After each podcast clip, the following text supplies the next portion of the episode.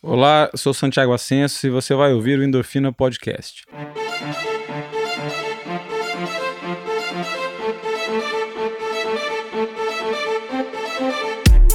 Sou Michel Bogli e aqui no Endorfina Podcast você conhece as histórias e opiniões de triatletas, corredores, nadadores e ciclistas, profissionais e amadores. Descubra quem são e o que pensam os seres humanos que vivem o esporte e são movidos à endorfina.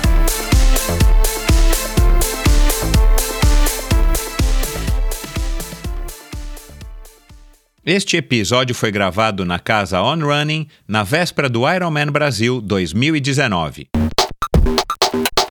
Neste terceiro e último episódio especial do Ironman Brasil 2019, recebo o atual campeão do 70.3 de Pucon e de Bariloche, um triatleta com 24 anos de carreira que foi duas vezes vice-campeão aqui em Floripa um apaixonado por carros rápidos que tem opiniões talvez tão fortes quanto seus resultados no esporte.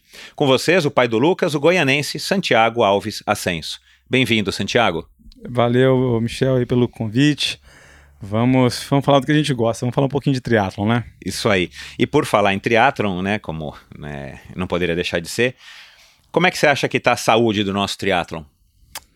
Bem, eu acho que o triatlon nacional, o, não, não só o nacional, o triatlon mundial tem passado por um momento de início de crise, eu acredito. A gente vê aí vários eventos, inclusive o evento daqui, o Ironman Brasil, que alguns anos atrás esgotavam-se inscrições em minutos, 2.000, é 2.200 inscrições, e nessa, nessa edição de 2019 a gente tem 1.427 atletas inscritos normalmente 10% Exato, não, não larga, então a gente vai ter aí 1.300 atletas largando. Acho que, assim, 10 anos atrás a gente devia ter esse número. Então, hoje a gente só tem um, uma prova de, de, de Ironman no Brasil, de, de 3.800, 180 e 42.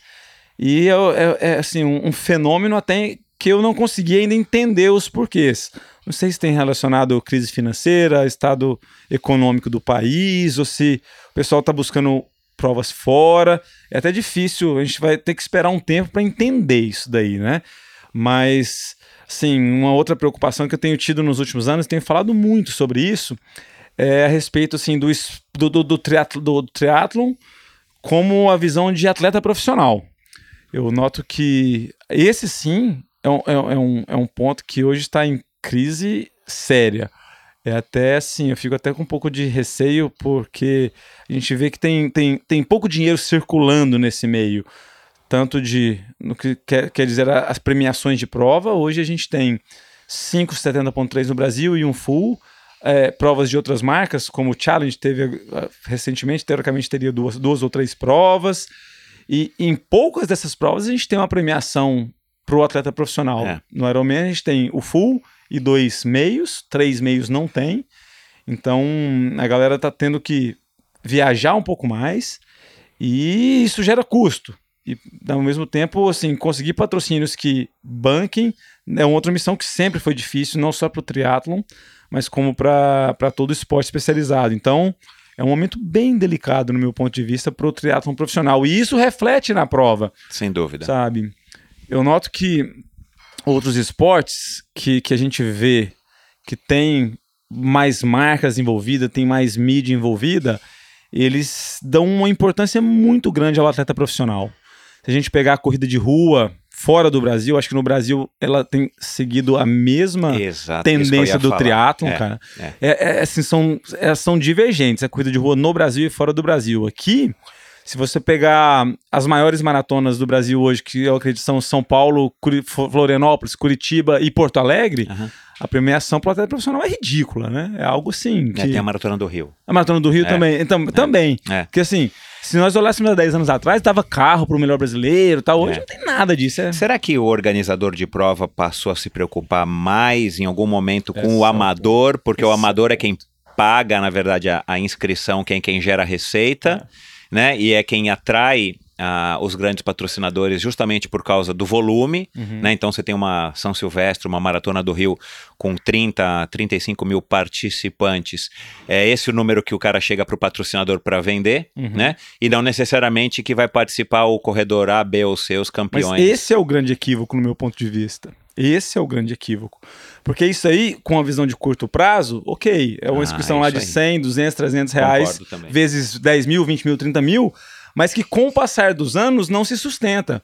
Porque não é que existem todo ano 35 mil pessoas e no outro ano vão ter mais Exato, 35. exato, não é. é. E sem o atrativo do atleta profissional, sem o atrativo da- do embate entre os atletas, sem É. criar essa expectativa, que é o que acontece lá fora. É, recentemente eu estava assistindo a maratona de Roterdã. Daí eu estava vendo o quão diferente é do que a gente tem aqui. Lá a gente tinha sete coelhos, pessoas, atletas profissionais que são pagos para dar ritmo para fulano, ciclano, para cinco atletas que tinham chance de fazer um tempo legal.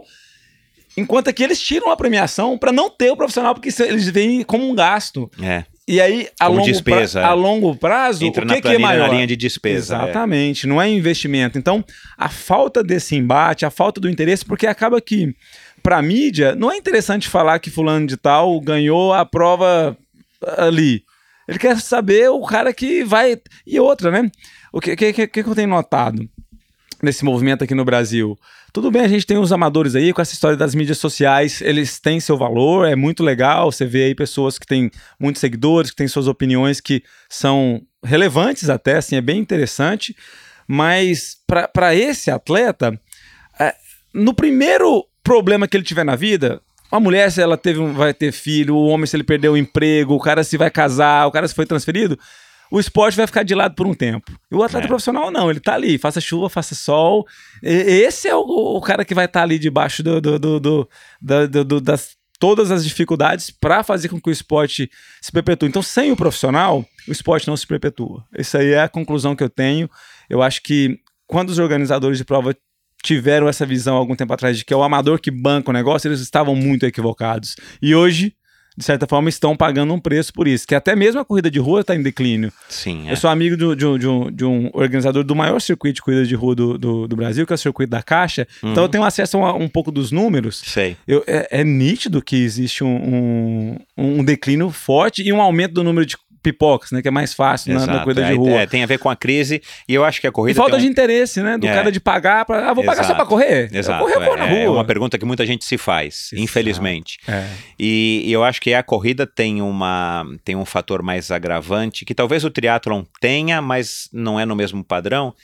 É, é um cardápio de, de provas muito maior hoje em dia, principalmente na corrida. O triatlon, apesar do triatlon vai, não estar crescendo ou estar estagnado, ou talvez até num pequeno declínio aqui no Brasil, a gente também tem mais provas, mas não é uma variedade tanto quanto a variedade de corridas. Então é, aí também existe uma saturação do mercado. Eu acho que talvez a gente esteja passando é, no triatlon para o momento decisivo, por conta disso que você falou e alguns outros fatores, e na corrida também por conta também do canibalismo, assim, tem né, Muita prova, muita né? prova no Brasil Cidades inteiro, em todos Paulo os lugares. São Paulo Cinco tem provas no final de semana. Exato, né? é. Então, é, acho que talvez chegou um momento que vai haver um racha, uma transição, ou a gente pode dizer que é uma bolha, que daqui a pouco vão vai dar uma palitada e vão ficar realmente os melhores, ou que o público eleger como entregam um melhores, que entregam uma coisa mais legal. Então você acha que o triatlon é, já teve na moda ou você acha que ele está na moda, embora ah, as pessoas talvez não estão tendo tanta condição de participar? Não, Porque eu o acho triatlon, o triatlon hoje em dia, né, da época de 94, quando você começou e tal, é, 95, o triatlon, cara, hoje em dia ele é muito mais comum de você ver as pessoas, e, e você fala sobre. triatlon, as pessoas não perguntam teatro, que- é. que era uma coisa na minha época Muito que era comum, natural. peraí, você faz teatro? Não, que é triatlon. Pô, o É. que, que é triatlon? Hoje em dia as pessoas sabem. Sabe? né? É, acho que com a entrada do Ironman, com a massificação, assim, de É, certa exatamente. forma, eu também acho que o despertou um Ironman interesse exato, muito é, legal que da chama, população chama muito geral. a atenção das pessoas, É, né? o As desafio, as distâncias. a, a grandiosidade do evento chama demais a atenção do, do- de pessoas comuns, né? Exato. O cara começa no triatlo com o desejo de fazer o Ironman. Exato, E muitos é. já começam no Ironman, inclusive, né? Não é que eles É, passam pelo, pelo processo, não. Então, eu acho que, sim, tem a- essa questão da moda, que, por um lado, não é tão interessante, porque geralmente quem entra no Ironman, no triatlon, só pela moda, ele faz o Ironman, faz a tatuagem e acabou. Acabou. É uma né? experiência de uma, de uma, De um- uma experiência na vida. uma é. experiência na vida. É. E aquele cara que participa do processo, que, que integra isso a seu estilo de vida, que é aquele cara que era da balada e começa a, a entrosar com a galera do triatlo, muda de amigo até, muda, muda até de, de grupo social ali, né? É outra turma. Exatamente. Esse cara é o cara que Tem acaba perpetuando, assim, né, é, cara? É, que ele faz é, o short, faz o é. olímpico, faz o meio, faz o full e continua fazendo, né? É. é. Faz fora. O cara, o cara, adota o estilo de vida do Exato. triatlon. Que Esse aí é cara, legal. E como é que foi teu primeiro contato em 94? Eu fui criado em Nerópolis, que é uma cidade do interior de Goiás, de Goiás. assim, né? Uma cidade bem pequenininha, de 20 mil habitantes, que não tinha referência nenhuma de triatlon. Eu fui criado por minha mãe e minha avó, eu não conhecia meu pai nessa época. Minha avó veio do Piauí, assim, retirante da seca, então não tinha nenhum contexto favorável para isso. E aí eu sempre gostei muito de bicicleta. Aí quando eu tinha 9, 10, 11, 12 anos, sabe? Então eu sempre gostei muito da bicicleta propriamente dita. Nessa época não existia tanta importação, né? Então era mais difícil ter acesso ao material.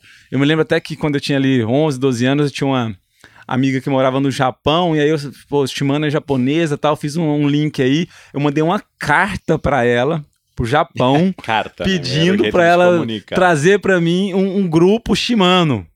E não é que ela trouxe, ela trouxe ah, o grupo, legal, quando chegou véio. lá, cara, o negócio era tão assim, na frente do nosso tempo aqui, que assim, o, o, cubo eram de 22 furos e os aros que tinha no Brasil era 32 não servia, o que ela não, não funcionava.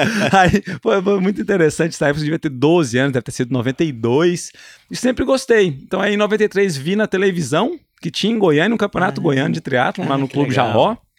Eu fui para Goiânia, procurei quem era o presidente da federação, na época era o Betão, o Beto, e o Omar que organizavam. Aí eu fui assistir a próxima prova, gostei, um amigo, um, um, um rapaz que morava em Jundiaí, se mudou para Nerópolis para porque o pai dele trabalhava numa fábrica grande que tem lá na Heinz, na, hoje é Heinz, na época era Quero. E aí ele tinha uma Caloi 12, cara, que era uma Speed. É. Na época não existia isso, né? Caloi 12 já, pô, seis, seis catracas atrás, atrás é, cara, é. que isso. Aí a gente fez, começou a fazer amizade e decidimos, eu, ele mais três é, é, jovens de Nerópolis a começar a fazer triatlon, cara. Do nada, do nada. Realmente tinha do lugar nada. pra nadar lá? Nadava, tinha uma piscina de 20 metros que a gente ficava nadando de um lado pro outro lá. A professora Rosana ficava contando os palitinhos assim: ó, quantas vezes nós fomos? Hoje foi 20, hoje foi 30. A gente tentava aumentar delícia, esse número. crianças, né, é. né, cara? E aí depois eu comecei a treinar com o Beto em Goiânia a partir de 95. Aí com um treinozinho e tal, mais uma planilhazinha ali no Excel, um negócio mais, mais sistematizado. E, e você já tinha ouvido falar do Leandro, de Brasília? Já demais, pô. Revista de você, inclusive, revista Trekking, revista Bici Esporte. É, é. Pô, 95, Manzan foi campeão, campeão mundial, mundial. de duatlon júnior e terceiro na Inglaterra lá no, no, no, no, Mundial de Triatlon. então, é. era fissurado, cara. Assinava a revista, ah, acompanhava tudo. Na verdade, o, o, Anderson, que era esse amigo que mudou, que já assinava a trekking. Via as bicicletas lá, ficava louco, aquele negócio de impressionante, cara. E, e foi legal que, assim, aí aconteceu tudo muito rápido. Que desde muito pequeno eu já comecei a, a, a me entrosar pelo, pela, pela brincadeira e, pô, por exemplo, em 98, quatro anos depois, eu tava largando do lado do Armando Barcelos, que era o cara que eu via na revista no ano passado, exato, cara. Exato, exato. Então, isso é um negócio muito legal. e você, e você, e você teve algum destaque logo de cara? Ou foi uma coisa que depois, só em 99 e 2000, que você foi campeão mundial júnior de duatlon, que aí você se revelou? Como é, como é que você se revelou como um, um atleta e acabou resolvendo seguir a carreira? Cara, assim, Porque, inicialmente... cara, 12, 13, 14 anos é muito novo, muito né? Você novo, não tem noção é. de nada, né? Inicialmente, assim, eu tinha uma certa dificuldade para correr, até a natação nunca foi o forte da casa desde essa época, não é hoje ainda, nessa época pior ainda. Então, assim, em 95 eu peguei um ônibus, fui para Brasília, a gente pegou um outro ônibus, a gente foi para Santos fazer uma etapa do Troféu Brasil. Aí o mar virou, ficou gigante o mar. Imagina, o cara lá de Nerópolis, nunca tinha nadado no mar. Caiu num mar gigante em Santos, cara. Quase que eu nem volto pra Nerópolis. Você já tinha né? visto o mar? Já, ti, já tinha visto o mar uma vez. Olha uma lá, vez cara. aqui em Santa Catarina, inclusive. Era a segunda vez que eu tinha visto o mar. Então imagina nadado. O mar gigante. Daí eu, sei lá, fui vigésimo tanto na categoria nessa etapa do Troféu Brasil em 95. Só que aí, a partir de, eu comecei a me dedicar mais. 14, 15 anos. E aí, num brasileiro, que foi em Brasília em 95, eu já fui pódio, Aí depois teve um outro brasileiro em 95 em São José dos Campos que eu ganhei no final de Ah, 95. legal. Me classifiquei pro, pro Campeonato Pan-Americano na República Dominicana em 2016. do- Em 2006, 96. 96. Daí, cara, primeira viagem internacional. Pô, minha mãe é professora de escola pública, pô, não tinha condição. Aí tinha uma, uma amiga que era vereadora na época, hoje é uma grande amiga lá, a Delma, que ela foi em Nerópolis assim, e fez uma movimentação na cidade. Foi no açougue, na verduraria, no supermercado, pegou uma grana de cada um. Aí eu comprou, conseguimos passagem e tal, tudo. E eu, o Eduardo, que era esse amigo meu, meu compadre, ele é padrinho do Luca, inclusive. Daí pegamos essa vaquinha da cidade e fomos para a República Dominicana. Mas foi Com assim. a cara e com a coragem. Literalmente, sem ter noção de onde é que eu tava, né? E assim, felizmente eu ganhei a prova. Fui campeão pan-americano, infanto juvenil, categoria aí 14, 15 anos. E aí, a partir disso daí, que deu um cliquezinho assim, ó, interessante, assim, né? Vamos, vamos, vamos seguir nesse caminho aqui. Aí, assim, existia um projeto é, no estado de Goiás que empresas podiam destinar uma partezinha do, do, do ICMS para um projeto esportivo e em troca tinha um benefício fiscal lá. Eu consegui, na época, a Delma conseguiu, com essa empresa de Nerópolis lá, um patrocínio através do Fomentar lá, que nos dava, sei lá, 275 FIR, dava uns 300 reais na época, assim. O FIR. O FIR, cara. E aí, aí começou assim a entrar uma receitazinha, que já dava para fazer um planejamentozinho de leve. Eu juntar ali, comprava passagem de ônibus e ia para Santos. E aí em 97 eu já comecei a fazer todas as etapas do Troféu Brasil. Todas não. Eu consegui grana para fazer três das cinco etapas e eu ganhei as três etapas que eu fiz na categoria. Daí já em 98, cara, Internacional de Santos, que era a maior prova do Brasil Exato, na época, é. né? Prova, É, putz, os gringos. Gringo, enfim, 10 mil Nobel- dólares de premiação. teve uma, uma participação legal mesmo nessa época. Muito legal. Por isso que eu falo que o esporte deu até uma diminuída. Era 10 mil dólares de premiação, né? Exatamente, Internacional de é. Vinha. Eu lembro que em 95. Não era comum, claro, mas assim, o É. Nobel se esforçava para Pô, fazer isso justamente para tentar dar um salto no esporte. Impressionante. Eu me lembro de em 95 pegar um ônibus lá em Goiânia e ir pra Santos para assistir o Internacional de Santos. Foi um ano que o Ken Glá ganhou. Ken Glá que Ken tá até Glá por que aqui. tá aí, é. É. Aí tinha Mark Allen na prova, o Mark Allen foi dar palestra, eu lembro de assistir palestra de Mark Isso, Allen. Isso aí. Era gigante o evento, né? Isso em 95, cara. Então, Muito legal era. Então, aí em 98 eu fui pro Internacional de Santos, mudava de categoria. Passava a ser 17, 19, então eu competi com caras de até 19 anos, tendo 17. Então eu falei, pô, vai ser mais duro, né? O negócio vai ser barra. Pô, na primeira etapa eu já ganhei. Falei, caraca, então, bicho, eu vou entrar no Pro aí nesse negócio, saber qual que é. Na próxima etapa do Troféu Brasil eu vou de Pro. E aí foi que tu começou. Tomei na cabeça, vigésimo tanto, décimo tanto, pressão, aquele negócio do, do Armando do lado, o Marquinhos do outro ali. Caraca. E eu, e eu notava que eu não tava conseguindo desempenhar ali o que eu fazia nos treinos. Eu falei, cara, tem uma coisa muito errado, muito errado, tá foda, tá errado, tá errado. Até que na última etapa, eu pá, fiz uma prova legal. Cheguei sprintando com o Armando Barcelos. Acho que a gente tem até essa foto. Aí eu te mandei Ah, essa foto. legal. Eu sprintando com o Armando quero ficar ver. em quarto, quinto. Ele ganhou de mim, é claro, que o Armando sprintava pra cara, no caraca, né? sprint, É, eu perdi algumas dele. no É, ele era, ele, era, ele era monstro no É. sprint. E aí, quando eu cruzei a linha, o, o Hélio Takai, que é grande amigo meu, Sim. cuidava da equipe do Pão de Açúcar na época. E aí ele me convidou para ser parte da equipe como atleta revela- revelação. Revelação. Eu e a Gisele Bertucci. Isso em 98. Daí com isso eu tinha um saláriozinho, que não era um salário substancial, mas eu tinha um negócio que foi muito legal e muito marcante para mim, Michel, que eles me deram assim a condição de fazer 10 viagens nacionais para onde eu quisesse durante o ano. É, O Pão de Açúcar era uma mãe. Era sacanagem lá, o trabalho que o João e que o Pé era impressionante, foi uma coisa que dá saudade. É. dá muita saudade. É. E aí, com isso, eu pensei assim, cara, agora é comigo, agora eu posso estar nas provas, agora eu só preciso ganhar os negócios, né? E foi acontecendo. Em 99, fui campeão mundial de duatlo, em 2000 repeti, fui top 10 no, no Sub-23 na Austrália no Mundial também, e aí as coisas começaram a acontecer. Foi, foi, foi daí que, Que, que que partiu... naturalmente, naturalmente você foi enveredando para essa vida porque você não tinha É, planejado. Não tinha de forma alguma. E, e aí você acabou fazendo educação física. Foi, é, me- meu plano inicial era ser engenheiro mecânico. É, então, isso que eu ia falar. É. Você tanto tinha um, eu- um plano aí, naquela É. ideia de garoto na cabeça, mas de Isso. repente você falou que não, era um negócio. Daí eu mudei, eu, eu até entrei na Escola Técnica Federal de Goiás para um curso de mecânica, que direciona para esse caminho, né? Só que olha que coisa do, do destino. Quando eu entrei na escola técnica, o, o coordenador da área de, de, educação física nos viu numa Olintego lá, que era a Olimpíadas Internas Escola Técnica, correndo, correndo muito melhor que a média. Aí falou: esse menino aí é diferente, hein? Aí queria levar a gente para os jogos nacionais e tal. E aí ele nos abraçou, cara, e conseguia verbas pra gente viajar para fazer as etapas do Troféu Brasil em 97, 98. A, escola técnica nos ajudou demais a, a, a, fazer essas provas fora do, fora do estado.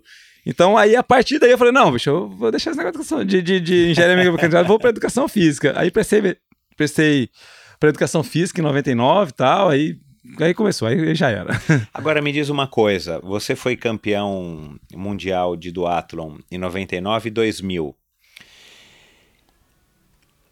Aí presta atenção, 12 anos. De, você foi campeão do Troféu Brasil algumas vezes, né? 2006, 2004, 2006. 4, 6 e 12, é. eu acho. Aí 2000, então, isso que me, que me chamou a atenção. Em 2012 você foi campeão do Troféu Brasil, numa época que estava super competitivo também, né?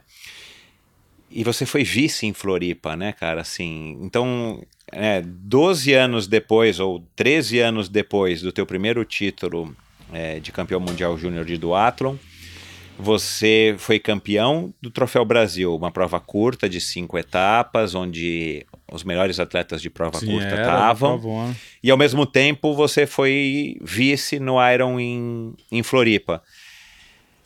Hoje em dia a gente não tem mais essas pessoas que fazem o curto e fazem o longo. Hoje o triatlon se especializou, né? É. A Bianeres ainda não vem para cá e ela é. já faz um 70.3 ou outro, mas ela tá, né? A Pamela lá. saiu do curto e veio pro, pro longo. Pro longo. É, o Igor não faz triatlon curto não sei há quanto tempo. Você conseguiu ter isso e, e até risco dizer que você foi um dos últimos, um dos últimos é, brasileiros que conseguiu equilibrar isso. E, e o que me chamou mais atenção ainda, é, 12 anos depois, né? Você ganhou o Mundial em 99, 2000, você ganhou o Troféu Brasil em 94, 2004, 96, é, 2004, 2006. 2004, 2006. E, cara, seis anos depois você voltou e, e, ganhou o Troféu Brasil de novo, no mesmo ano que você foi vice. Foi o primeiro ano que você foi vice aqui? 2012? 2012? Foi o primeiro ano. Foi. Aí você foi eu vice em 2013? Eu tinha sido terceiro em 2010. Ah, já tinha sido terceiro, é, enfim. Então você já estava mesclando as duas, é. as duas distâncias. Você acha que isso é um, uma decisão acertada? Você orienta hoje os seus atletas que têm algum objetivo mais sério? Ou você acha que foi uma capacidade que você conseguiu desenvolver? Enfim, também não é uma coisa simples de conciliar. É, assim, até eu tentei, como eu estava na equipe do Pão de Açúcar e todo mundo estava muito voltado para o triatlon olímpico, né? Que em 2000 é, o triatlon é. estreou. Eu até tentei seguir muito esse caminho, porque em 2000 eu fui top 10 júnior no campeonato mundial em Perth, na Austrália, que é um negócio duro. Exato, Antes de mim, só o Manzan tinha conseguido e depois só o Messias, né? Agora, Isso. recentemente. É. Então, top 10 no campeonato mundial é algo assim bem, bem, bem difícil. fui nono na prova lá. E aí eu ainda tentei até 2002 essa história de, de, de provas com vácuo, de, de campeonato mundial. Só que eu vi que com minha natação seria muito difícil, sabe? Ah, é, muito difícil. Isso, é, tem que nadar. O triatlon mudou, é. Mudou é, muito. É. é. é, outro esporte, são esportes diferentes, é, eu né? tenho essa mesma opinião. Podia ter outro nome, qualquer. É, outro, é, é, igual o, o, comparar o Zayn Bolt com o Bekele. É Isso, outro perfil, totalmente diferentes. É. Daí em 2002 eu saquei que não ia dar muito futuro aquele negócio, cara. Eu falei, não, então tem que tomar uma decisão. Aí a partir de 2002 eu foquei muito mais para provas como o Troféu Brasil, que eram provas sem vácuo, que privilegiavam muito a minha característica pessoal, que era do, de um bom corredor e um ciclismo ok. Assim, na época o ciclismo nem era tão, tão forte assim como seria hoje essa analogia.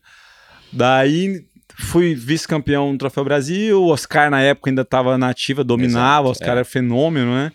Dominava. E aí, papo 2004 eu ganhei. Primeiro brasileiro a ganhar depois da, de uma sequência de seis é, do, Oscar. do Oscar.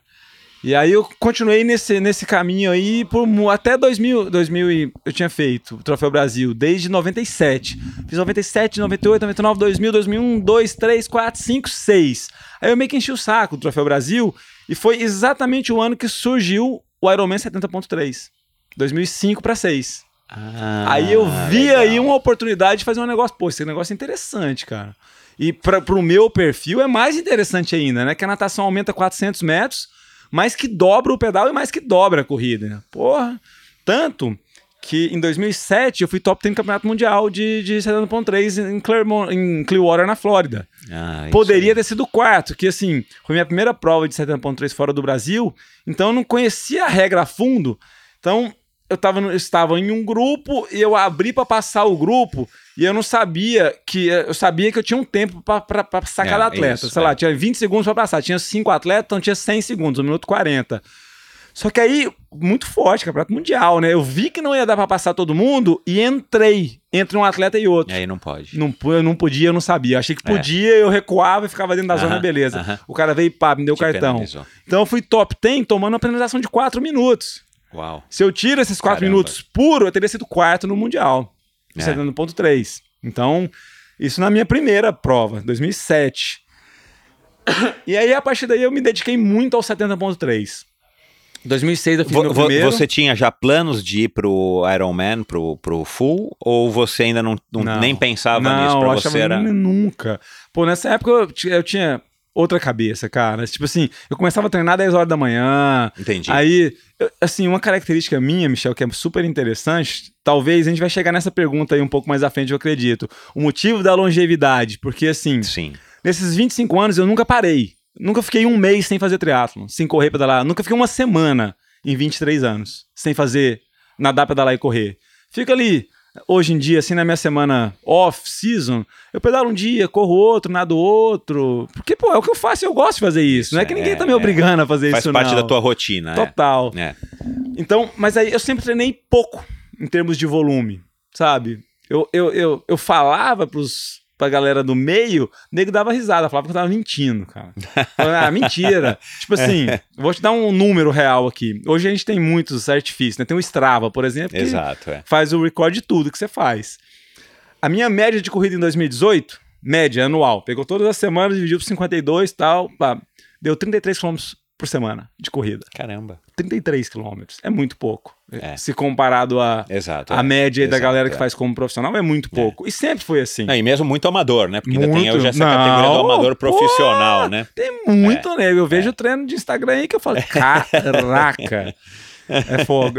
Agora diz uma coisa, cara. O que, que faltou para você vencer aqui? Você bateu duas vezes na trave né? Você acabou fazendo as provas de Ironman, você acabou uhum. de falar para mim que, que já faz um tempo que não faz, justamente por conta da dedicação, esse equilíbrio de todos os fatores da nossa vida realmente é, é um equilíbrio delicado e o Ironman acaba pesando muito. muito. Mas é, você acabou tendo um, um, super sucesso, na minha opinião, de ser duas vezes vice, uma vez terceiro. Uhum. Então você bateu na trave, né? O que, que faltou na época para você? Ou não, não faltou nada, simplesmente quem ganhou, que eu não lembro agora quem ganhou nesses é, anos. O Ezequiel ganhou 2012 ah, e o Igor ganhou 2014. É. 2014 eu acho que não faltou nada, sabe? O Igor foi o melhor e ganhou merecidamente. É, é. Mas 2012 foi um ano muito, muito foda para mim, porque nesses 25 anos, a única lesão que me obrigou a parar de correr da vida foi em 2012. Eu tive uma lesão na panturrilha, ali por volta do mês de março.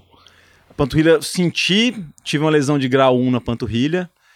E aí eu fiquei ali tratando, correndo um pouquinho e tal. E aí tinha uma etapa do Troféu Brasil. Foi o ano que eu ganhei o Troféu Brasil novamente, Inclusive, né? Depois é, de seis então, anos. Eu resolvi então, fazer então. e ganhei. Daí era a primeira etapa, talvez. É, eu entreguei a bike em segundo, o Igor entregou a bike na frente. Daí eu comecei a correr, sentindo super bem passei o Igor, mas na hora que eu passei, faltavam 3 km, eu senti a panturrilha abrir, ah. mas abrir de verdade. E como eu tava liderando, eu falei, eu vou chegar. E cheguei. Hum. E isso aí fez com que a lesão, que era grau 1, estava sendo quase curada, se agravasse. Então eu fiquei praticamente de março a início de maio sem correr, zero. Uau. E aí vim pra prova. Fiz um pedal muito legal, na época foi recorde do, do pedal da prova, 4 horas e 24 e tal. Só que eu saí para correr sem a bagagem que precisa para fazer um Ironman. Então, tanto que o Ezequiel me passou no quilômetro 38,5 da maratona, Nossa, cara. Sim. Eu saí para correr seis minutos na frente dele. tipo assim, nenhum brasileiro tinha ganhado a prova. Era a chance do primeiro brasileiro ganhar a prova. Passei os 21 na frente. Passei a segunda volta na frente, os 32. A galera, assim, os fotógrafos, estavam todo mundo esperando já, o público de pé. É até engraçado, assim, cara. Até emocionante. Daí, quando o narrador falou o argentino Ezequiel Morales acaba de passar o triatleta Santiago. Diz que nego baixou as câmeras assim, ó. Uh. A mãe dos amigos meus chorando, os meninos tudo tristinho aí. Então, esse ano foi uma pena mesmo. O senhor Ezequiel, bacana, um cara super do bem, fãzaço do, do cara, o cara do maneira de ter ganhado, mas esse ano realmente foi, foi um infortúnio. Então. E qual foi a prova mais difícil para você até hoje? Não importa é, a colocação que você tirou, ou se estava sol, chuva ou não. Assim, a prova que, que para você foi a mais difícil. É, essa prova foi uma prova de 2012, foi uma prova que psicologicamente foi muito difícil, né? Porque eu saí seis minutos na frente e comecei a correr super bem, que eu tenho uma facilidade natural para correr. Então comecei a correr soltinho ali, abaixo de quatro, tá, tá, tal. Só que aí quando a prova foi caminhando, a maratona foi caminhando, eu senti que aquela potência já não existia mais. Então, um amigo sempre ali cantando os tempos, de 6 minutos passou para 5, que passou para 4 e 30, que passou para 3. Então, isso aí, e, e eu não tinha mais o que fazer. E aí, um tempo depois, eu vi o vídeo da prova. É impressionante, cara, como eu tava correndo assim, sentado, cansado, cadavérico, assim já. Então, foi um negócio que, assim, você sabendo o que precisava ser feito, sabendo que o cara vinha a milhão atrás é, dureza, e sem reação. Cara, tragédia anunciada. Anunciada. É. Cara, aí você começa a fazer conta, né? Quatro minutos, faltam dez, tem que tirar cê tanto consegue por fazer conta ah, correndo? consigo, eu sou bom de conta. ah, que bom. Quatro minutos, sete quilômetros, tá? Tem que correr tanto a mais, o pace dessa deu tanto. Falei, fudeu, deu problema, cara. É. Deu problema, deu problema. Você tem alguma rotina ou algum segredo na sua preparação para uma prova importante que, tipo, acaba quase que sendo um, um, ritual, uma superstição, que assim, você tem que fazer um treino X, nem que esse treino não seja o melhor treino da vida no sentido de, do benefício que ele vai te trazer, mas é um treino que, quando você cumpre ele, você se sente é, psicologicamente, principalmente, preparado para aquele objetivo? Você tem algum treino, algum segredinho, alguma, algum não, macete? Não tenho. Eu sempre, assim, nesses anos todos, eu sempre fui muito constante, sabe? Eu sempre procurei, em tudo na vida, não só no esporte, tentar promover uma constância para que aquilo durasse por muito tempo. Então, eu acho que quem fica muito ligado a, a coisas específicas, se aquilo não dá certo, gera aí, um é, temor tem um negativo, ali, tem um efeito, é, negativo. Efeito então, negativo é. Em tem todos um positivo, os, tem um negativo. Os é. âmbitos aí eu tento ser muito constante para estar tá sempre. Tem um amigo que fala assim, cara, é irritante sua forma física, você tá sempre bem. é porque eu nunca paro, bicho, eu tô sempre ali tentando manter. Você tem o mesmo peso aí. que você tinha quando competia, vai, Bom, você continua competindo, né? Mas você, você tá mantendo o mesmo peso, porque acho que isso também é um dos segredos, né? É... Que o peso reflete, claro, também uma parte da tua saúde, né? Não é só é... estética, né? Cara, eu acho que assim, quando eu era jovenzinho, jovenzinho, ali, 18, 19, eu pesava ali por volta de 62, 63 quilos, que é bem magrinho. E aí depois eu estabilizei ali perto dos 66. Entra, tipo assim, eu começo a semana com 68 e termino com 66, né? Que Entendi. os treinos vão te sugando. Uhum. E hoje continua assim, tô aí é, 67, 69, 68, não, não mudo muito disso. Um amigo meu até perguntou recentemente, cara, o que você faz, cara, pra estar tá sempre magrinho? Falei, cara, comer pouco, treinar e cagar muito. Esse é o segredo. é, cara, porque com 38 anos você vai fazer 40, né? Daqui a pouco, quer dizer. O metabolismo é, muda. O metabolismo vai muda, mudando. Né? Aí você, é. assim, eu, eu não consegui te dizer, né? Eu tô com quase 50. Eu não consegui, eu não consigo te dizer, não, a partir dos 40 aconteceu isso. Mas assim, é, eu olhando para trás, porra, né? Você as percebe. coisas mudam completamente. Não, é. tenho, não tenho o que fazer. É. é. uma coisa que você tem que aceitar e saber lidar bem. Administrar. E aí eu volto àquele tema que a gente estava falando aqui agora, né? A respeito dessa tua longevidade de 24 anos é, fazendo, praticando triatlon, vivendo do triatlon, é, né, você vive da tua assessoria esportiva, é, acho né, redundância falar isso, mas não tem um dia que você não pensa no, no triatlon, né, sem falar que você continua treinando, uhum. como você falou, pelo menos um dos esportes na tua off-season todos os dias. É, de onde que vem esse drive? De onde que vem? O pai do Igor Amorelli falou que ele acha que tem pessoas que vêm com uma bateria diferente, que, né? que, que, que, funciona sozinho, não precisa ligar na tomada, é uma bateria autossustentável, é. né? Então são pessoas que, que ele citou o Igor, é claro, ele citou o Guga Kirten, que ele trabalhou com o Guga. São pessoas que já vêm programadas para isso. De onde que você acha que vem essa tua energia?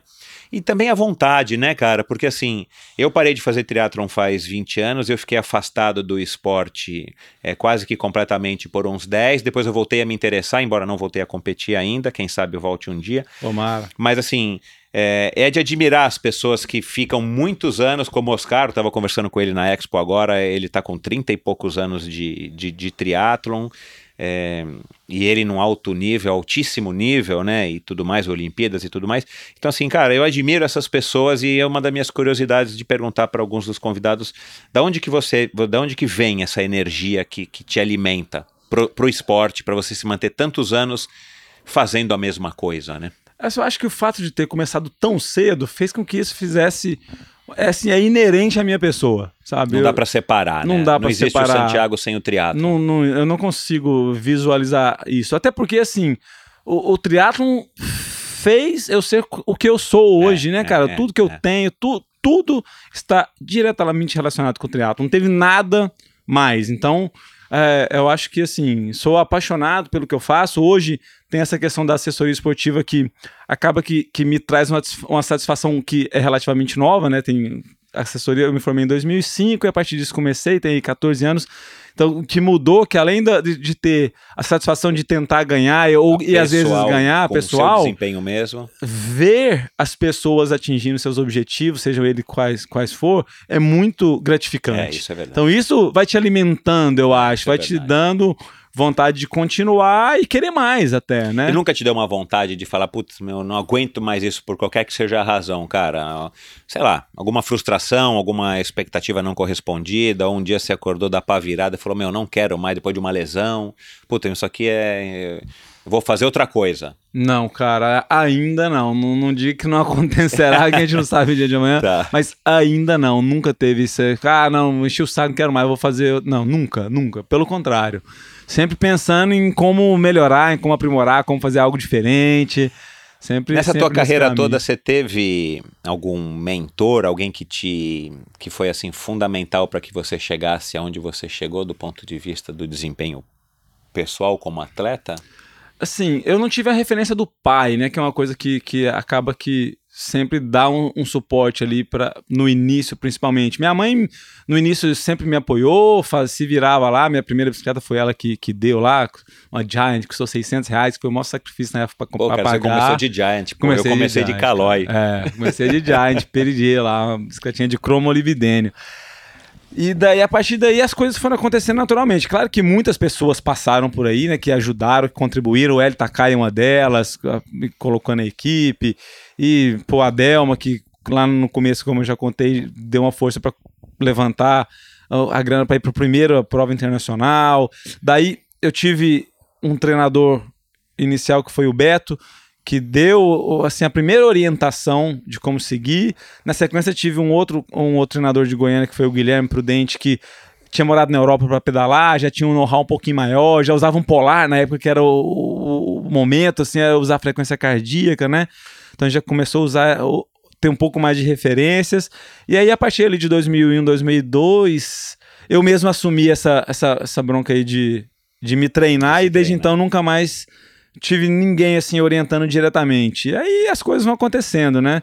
Nesse período aí, eu tenho ido para Boulder assim com uma certa frequência desde 2011. Eu vou todo quase todo ano para lá, passo período. Aí conheci Dave Scott, conversei muito com ele, então me deu um, várias dicas, assim, várias orientações que hoje eu vejo que foram muito importantes naquela época, e principalmente para as provas longas. Então tem muita gente nesse caminho aí que ajudou, é, né? Você vai se alimentando e foi Isso, em conheci o, épocas. o Carlos lá, tipo, em 2007, 2006, 2007, que é uma puta referência aí do triatlon nacional, é, foi o cara que começou, do Alabella, começou com o triatlon no Brasil aí, então hoje a gente tem uma relação muito bacana, sempre que vou para os Estados Unidos, fico na casa dele, então a gente treina junto, ele conta as histórias, então é, tem muita experiência. É, ele tem história para contar, já já ele vai estar tá aqui no Endorfina. Bacana. E você tem algum ídolo? Cara, eu acho que assim, um cara que sempre me inspirou muito no, no triatlo foi o Oscar, cara.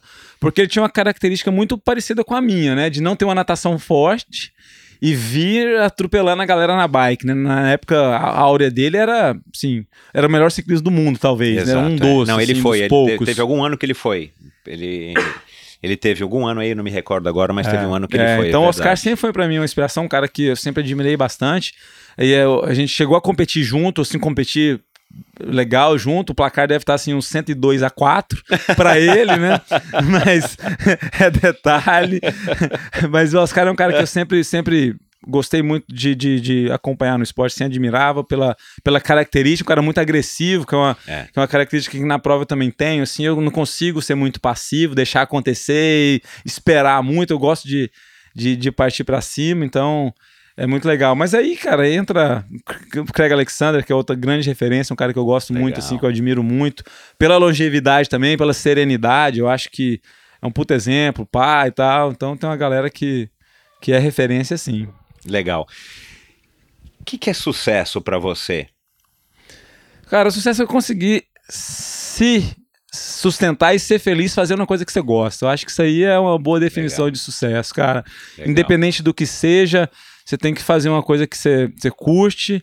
E se aquilo te, te provém o que você precisa para sobreviver, eu acho que esse cara aí é um cara de sucesso. Acho que isso aí é o, a definição bacana, legal. Concordo. É, Cara, as redes sociais, elas, elas chegaram, né? a gente não tem mais como se livrar delas, e para o bem e para o mal, na minha opinião. Tem claro. muita coisa boa, muita coisa mal. E, é, e a gente que vem de uma época, né, que, que não existia isso, né, aquilo que você falou, você tinha que, você tinha que mandar planilha, receber planilha e tal, né, e tal. Hoje em dia as redes sociais facilitaram muito a comunicação por conta da internet, claro. E as redes sociais acabam para muita gente sendo uma referência e ao mesmo tempo uma maneira de se expor, uma maneira de estar tá conseguindo é, extravasar essa vontade de se comunicar, né? É. E claro, eu imagino que em todos os esportes, mas no triatlon ela é, ela é bem presente porque as pessoas ficam postando tempo, as pessoas ficam falando que estão treinando isso ou comendo aquilo outro e tudo mais. Você se adaptou bem às redes sociais? Você lida bem com elas? Ou, ou para você é uma coisa que, enfim, tem, mas não. É, eu, eu, eu, pessoalmente eu não, não tenho muito saco. Eu gostaria de, de postar, de fazer. Usá-las de forma mais efetiva. Uhum. Uso, não sou totalmente analfabeto delas, não. Acho que é, sei da importância, entendo.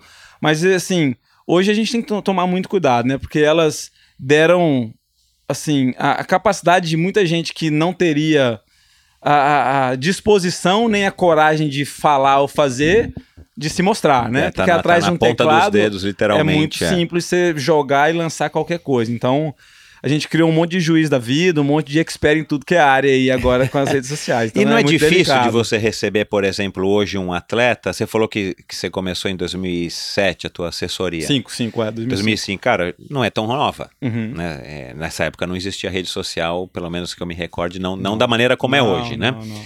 E a gente está falando principalmente do, do Instagram, que hoje, pelo menos no Brasil, é o, é, é o que pega, né? Muito mais do que o Facebook. Não é difícil, você não recebe, por exemplo, um atleta que chega, que já é teu aluno, por exemplo, e fala, pô, Santiago, mas eu vi lá que o fulano tá treinando assim. Mas peraí, você viu aonde? Não, eu vi no, no Instagram.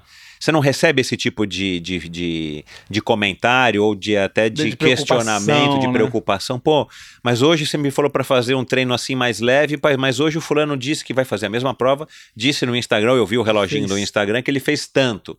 No, no, acontece esse tipo de situação que o cara, acontece. o teu atleta, ele tá tão focado, não é tão focado, ele está focado também nas redes sociais, como 90% das pessoas, e ele acaba, tipo, questionando um pouco o que ele está fazendo, ou a sua postura. Sim, acontece demais. Mas, assim, o grupo que eu treino, assim, a gente acabou que, naturalmente, talvez por eu ser atleta de rendimento, formando assim uma, uma carteira de alunos muito voltados, preocupados com a evolução, não necessariamente com o alto rendimento, mas com a evolução, uhum. com melhorar, partir de um ponto e chegar num ponto que está um pouco acima. Então, o pessoal é muito crítico nesse sentido e tem um, um certo conhecimento. Então, a gente dá mais risada do que é ah, questionado, entendi, entendeu? Entendi. Porque a gente vê que aquilo que o cara posta na maioria das vezes, não reflete na vida real, que é aqui, Isso, domingo, né? É, é. A gente vê o cara falando, Ué, mas o cara postou aqui lá, mas domingo deu um problema lá então. E aí sempre tem um porquê deu problema, né? Exato, Ah, minha mãe é, operou de é, caspa, é. ah, meu não sei o quê. Sempre tem um, um É. ah, aconteceu isso. É, já Então, na minha época era assim, não era pela rede social, mas você ouvia o cara, não, hoje não deu porque aconteceu isso e tal. É, É, então enfim. é muito, muito, muito interessante. Mas as redes sociais são, são um mal necessário. Isso é inegável. É uma É, coisa que é. tem que existir, promove demais. A gente vê que, que hoje em dia não basta, principalmente para o atleta profissional, é nítido que não basta você ganhar a prova para se promover. Porque quando você fazia, quando eu comecei, você ganhava a prova, você aparecia na capa do jornal da sua cidade ou do Isso. Brasil, em certos casos, É. e aquilo ali te promovia Era o que naturalmente. você queria, é. Era o que você queria. Aparecia, dava uma entrevista ali no, no Globo Esporte ali, pô, era o máximo. O porteiro te cumprimentava, todo mundo ali, da, da, da rua, te, nossa, eu vi o Santiago Globo Esporte. Hoje em dia ninguém mais lê o jornal.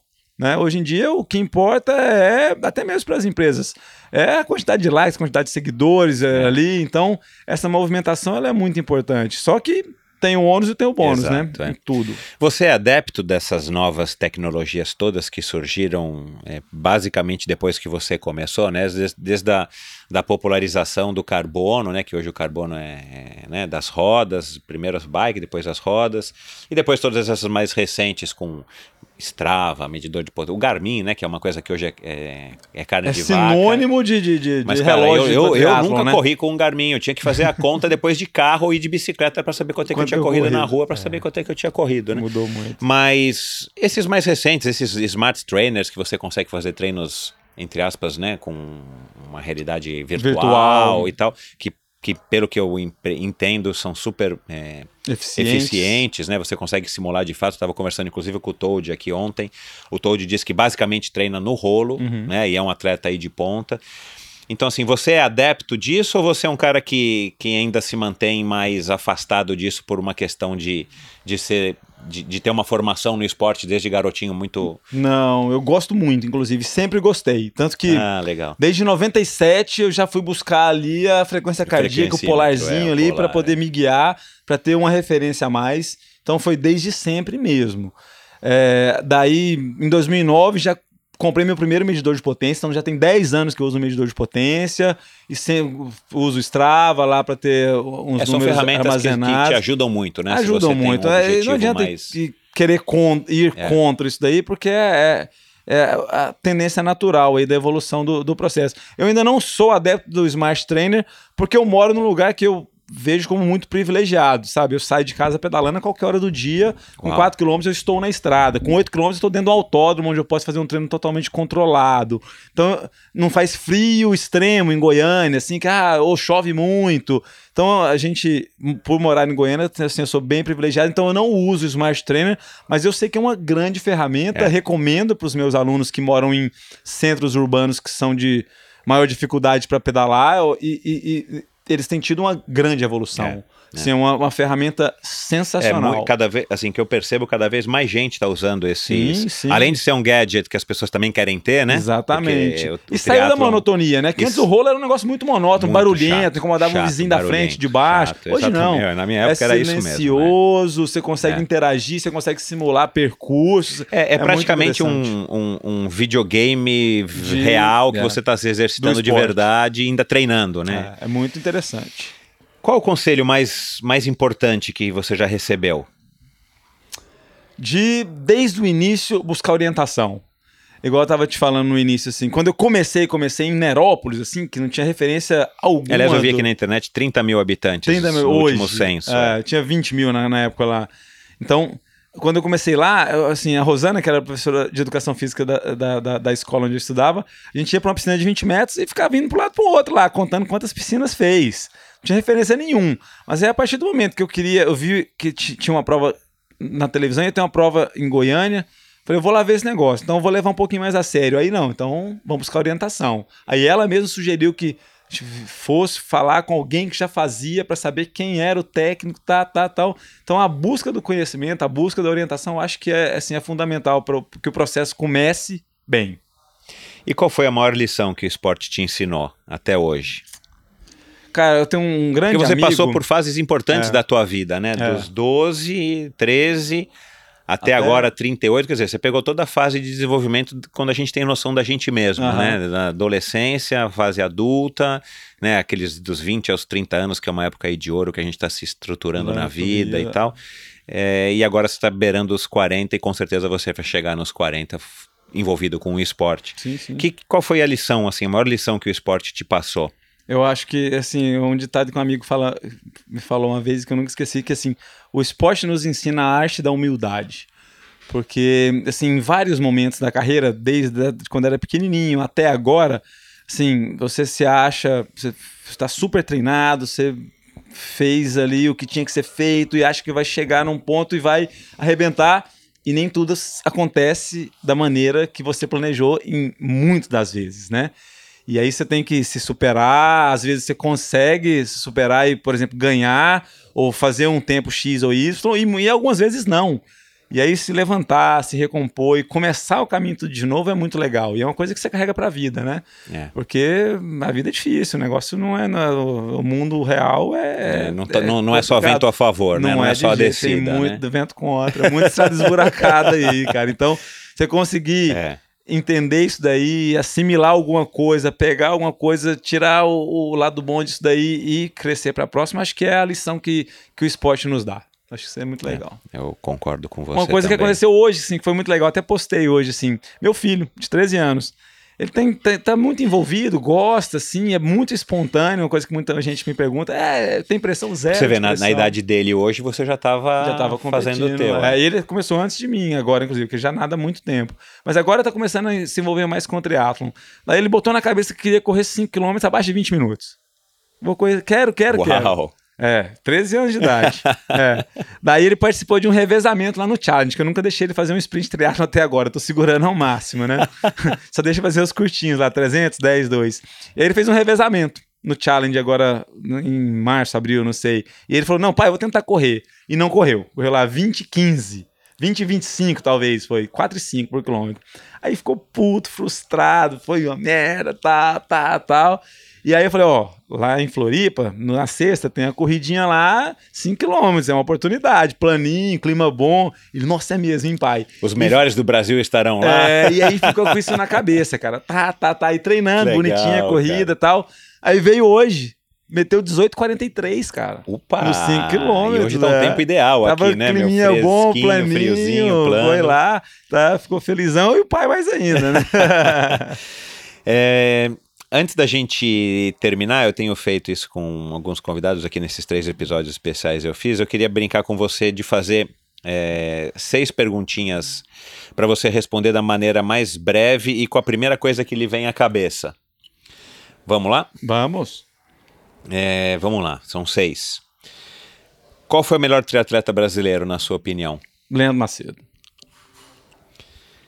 Com ou sem vácuo? Sem vácuo. E doping? Muito atual, muito recorrente uma pena, porque assim, eu vendo os casos, principalmente dos amadores, assim, eu fico extremamente triste em ver a que ponto chegamos. Da pessoa usar uma substância que vai agredir o corpo para praticamente nada. Os profissionais acontece, é uma coisa que não é de agora, mas no amador eu fico assim extremamente até impressionado com a capacidade do ser humano de tentar se enganar. Você acha que as redes sociais têm uma participação muito, nisso? Muito, muito. Um caso muito recente de uma pessoa muito próxima de mim, que foi Dariane, tem uma relação direta com as redes sociais. Eu, eu, eu, interpreto hoje em dia, sabe? Ela fez uma temporada ruim no ano anterior, perdeu a mãe e tal, foi um ano muito ruim. E ela me falou isso pessoalmente. Eu falei, por que, que você fez isso? Porque eu queria ganhar a primeira do ano. Que era a prova lá que. Aí se fudeu. Tá. É. Por causa. Porque tinha que dar satisfação Você acha que tem solução, cara, para esse problema, Mel? Porque, cara, é um problema. É, recentemente eu vi uma entrevista do Lance Armstrong e ele, e ele por, pela primeira vez eu ouvi ele falando bastante sobre doping, não, claro, sobre o doping dele, uhum. mas é, e, e, ele faz esse questionamento, né? Tipo, se você levantar os dados, os números de quanto que a WADA, né, a WADA recebe por ano, né, que é a Agência Mundial Antidoping, para combater o doping, Cara, são, sei lá, 350 milhões de dólares. É uma, uma bela de uma grana. Mas é uma entidade mundial. Quantas marcas ou empresas ou equipes ou atletas ou médicos ou laboratórios estão investindo, não necessariamente no doping em si, mas, Mas em, em remédios, em, é, para né, para Gerar algum tipo de gerar algum benefício tipo de ser humano, né? ser humano. Então, assim, é é uma briga quase que desleal. E segundo ele, ele estava entrevistando um cara aí que, que entende do assunto, eu não me recordo o nome, foi no podcast do Lance Armstrong, qualquer um pode ouvir que entenda inglês. O cara falou que hoje a taxa da, da, da WADA é de pegar 1% dos atletas. Quer dizer, É muito se pouco. você for analisar isso como desempenho, vai, de qualquer empresa, você fala É uma uma empresa merda. que dá 1% de retorno, ninguém vai investir, É. né? E aí o Lance, de alguma maneira, ele questiona isso. Será que tem solução? Será que não existiria uma maneira de de estar contornando isso de uma outra forma, né? E, cara, eu sou completamente contra o doping no esporte profissional e no esporte amador, mas assim, a hora que a gente percebe que o amador é, É muito preocupante. passou a se dopar, e você fala, cara, uma coisa é eu testar os cinco primeiros homens e as cinco primeiras mulheres, parece que no Brasil custa dois mil e poucos reais cada teste ou alguma É coisa até assim. um pouco menos, né? É. Agora, cara, como é que você vai testar os três primeiros da categoria masculino É. e feminino de 18 Assim, a 24, eu- de 25 eu- a 29? Eu ouço muito, ah, todo mundo tinha que pegar a vaga para ver, tinha que pagar o exame. Não, não é simples assim, não é esse o caminho, né? Então, é cara, muito complexo, então, é. cara, é muito complexo. Porque entra na questão da vaidade, né? Lá no íntimo da pessoa, Então, né, cara? isso é É. uma- é, e, e a vaidade é um. é- é- enfim, a vaidade é. Nossa, é delicado. Bom, vamos lá, ainda estamos nas perguntas aqui. Isso aqui a gente divagou um pouco. Qual foi a melhor coisa que aconteceu para o triatlo nacional desde que você começou? Pela história que você conhece, assim, qual foi a melhor coisa? Nós temos 36 anos de triatlo nacional, praticamente a tua idade, né? E o Dolabella, nosso amigo aí, é, foi o, o ganhador do primeiro triatlo e o cara que está até hoje envolvido, você conhece muito bem. Mas o que, que você poderia dizer assim que, que foi a melhor coisa que aconteceu para o br- brasileiro? Eu acho que a criação da equipe do Pão de Açúcar de triatlon ali na Ah, final da legal. década de 90, cara, Bacana. porque fomentou muito o esporte, É. fez com que a gente levasse aí seis atletas para a Olimpíada de 2000, seis É. para 2004, e a gente é nítido que depois que eles saíram, o esporte deu uma afundada, né? É. Principalmente o profissional. Eu, eu, eu gravei Fernanda já... Keller também se, pô, todas as vezes foi para Conda, É. a maioria das vezes que ela foi, foi bem, foi com esse suporte, então foi muito É. importante. Eu falei pro João Paulo, eu gravei com ele já, o João Paulo Diniz, né, que foi, que era o herdeiro do grupo e tal, é o filho do Abílio Diniz.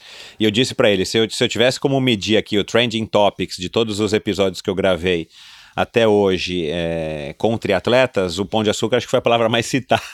É, com certeza. É brincadeira, o Roberto Lemos, né, que eu gravei com ele Também ontem, era também companheiro falou de do- equipe, é, claro. Enfim, foram tantos, né, inclusive ele é Fernanda Keller, o Leandro Pô, Macedo, o Manzan, e por Manzan. aí vai. É, agora, qual foi a pior coisa que aconteceu, você acha, para o nosso esporte? Esse- Pior coisa. Teve alguma coisa assim que você, quando soube, ou quando você leu, ou quando você viu, ou quando você viveu, que você falou, puta, isso aqui pro triatlon acho brasileiro sim. foi ruim? Eu acho que o triatlon mundial é a criação de uma sequência de provas sem a categoria profissional. Isso aí eu acho que a curto prazo, isso é coisa de três anos, tem sido ruim e a longo prazo será péssimo para o esporte mundial. Eu acho que isso aí vai ser uma coisa que vai refletir lá na frente de forma muito negativa. Legal. Para terminar, pergunta óbvia, né? Quem que vai ganhar domingo? Pô, torço pro Igor brasileiro e tal. Eu acho que a prova aqui tem todos acostumado tal, tá bem motivado, bem treinado, eu tenho certeza. Fez aí uma preparação fora super legal. É um puta atleta, grande atleta. Não será fácil, como nunca é, né? Então, é. Tem aí grandes atletas vindo para a prova e tentando buscar a vaga. Ficou mais difícil agora é, pegar a vaga para Kona, né? Então a gente tem aí alguns gringos de nome, alguns caras bons, vai dar trabalho, mas torço para que ele ganhe. Eu acho que Você acha que seria- o percurso favorece ele? A, a, a prova ser no Brasil, você acha que favorece? Você acha que ele lida bem com a pressão? Eu acho que sim, eu acho que sim. Eu acho que a prova sendo aqui favorece sim. Eu acho que é bom, tá em casa, né? Terra, pô, mora aqui do lado em Balneário, então tem torcida a favor. Eu acho que é, é fator, ele lida muito bem com isso daí. Eu acho que favorece demais. Legal. Vamos torcer todo mundo torcendo pro Igor. Quantos atletas você tem largando aí domingo? Tem 33 atletas largando na equipe. legal. Aí. A galera. De E tem mamana caducando, a gente brinca. De mamana caducando. Do, do estreante Que aos que vão buscar a vaga. Tem gente buscando vaga. Tem, tem, tem. Sempre tem uma turma boa aí. Vai ser legal de assistir. Que bom, cara. Parabéns, parabéns aí pela, pela tua carreira, parabéns pelos resultados, cara, são impressionantes. E pode dar um último recado aí para quem nos ouve. Pô, galera, eu acho que a gente tem que fazer aquilo que gosta com paixão aí, deixar não deixar que a vaidade prevaleça, tem que buscar aí a, a origem, a essência do, do que é o esporte, do que é o triatlon, que é muito bacana, serve aí de exemplo para quem está do nosso lado, porque requer muita dedicação ali, acordar cedo, é dormir cedo, se alimentar direitinho, então que sirvamos de exemplo aí para a gente ter uma sociedade, para ter um mundo melhor. Bacana, cara. Parabéns, obrigado. Valeu. Boa sorte. Obrigado pelo convite. Que tá com você. Vamos lá.